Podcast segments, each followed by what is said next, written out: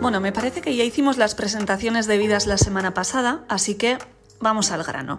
Hoy os traigo una lista un poco más reducida. Os presento tres libros, esta vez en castellano, que así en principio no tienen mucho en común, así que tenéis donde elegir. Voy a empezar por uno que se titula Hacia la Catedral. Es la primera novela de un autor que promete misterio, nombres un poco raros y sobre todo diría que frescura en sus más de 300 páginas. Él es Iker Murillo, compartimos pueblo, Arrasate, así que quiero pensar que por invitaros a leer su primer libro y avisaros de que puede estar horneando el segundo bollo, bueno, pues me habré ganado un par de cañas, ¿no? Pero me diréis, a ver, ¿y de qué va exactamente hacia la catedral, que por cierto ha editado Círculo Rojo? Pues así a grandes rasgos, un tío se despierta en un apartamento con amnesia total y observa una ciudad que se extiende gobernada por la niebla y las tinieblas, o sea, un sitio surrealista. Calles vacías y oscuras y a lo lejos una catedral imponente. El hombre entonces, para recuperar su vida, porque lo ha perdido todo, deberá atravesar esas tinieblas y llegar hasta la puerta, pues, de la catedral. Ahí es nada.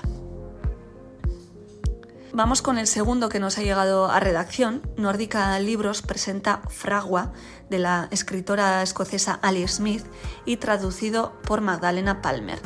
Un libro en rojo que habla sobre la Gran Bretaña posterior al Brexit, sumida en una pandemia rollo COVID, y habla sobre controles fronterizos, saltos en el tiempo, cerraduras imposibles y luchas bastante actuales.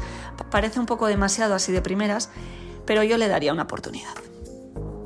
Y acabo con mi favorito, un libro que puede que os suene o no, porque no todo el mundo bebe de lo mismo y no a todo el mundo le gustan las historias de amor y desamor. Y es que se titula así, No todo el mundo. Es de Marta Jiménez Serrano. A mí la verdad me gustó mucho la forma de escribir. Resulta una lectura muy ligera, parece que la autora te habla literalmente. Se lo recomendé a una amiga y me dijo que le estaba encantando cómo te meten las historias. Digo historias porque son 14 relatos sobre, cómo no, el amor. Y para ser más exactos, habla sobre el amor en la gran ciudad. Y como la semana pasada, hoy también quiero terminar leyéndoos un trocito, sin spoilers claro, pero queriendo que os quedéis con la miel en los labios. Madrid es un pueblo grande y a veces se confabula para que coincidamos con la misma persona en varios sitios, el metro, el teatro, el súper, y así se va haciendo una amistad. Por eso, porque es un pueblo grande, resulta increíble como dos personas que han estado frecuentando los mismos lugares de un modo orgánico y no premeditado, no vuelven a verse nunca más. Instintivamente uno deja de frecuentar esos lugares comunes, los lugares que eran los preferidos del otro, y en una coreografía no organizada se cambian los barrios, las costumbres, hasta que el territorio es de nuevo neutral. Nunca hemos vuelto a vernos, dirá ella en alguna ocasión, pero cabe señalar que para encontrarse no solo hay que verse, hay que verse a la vez.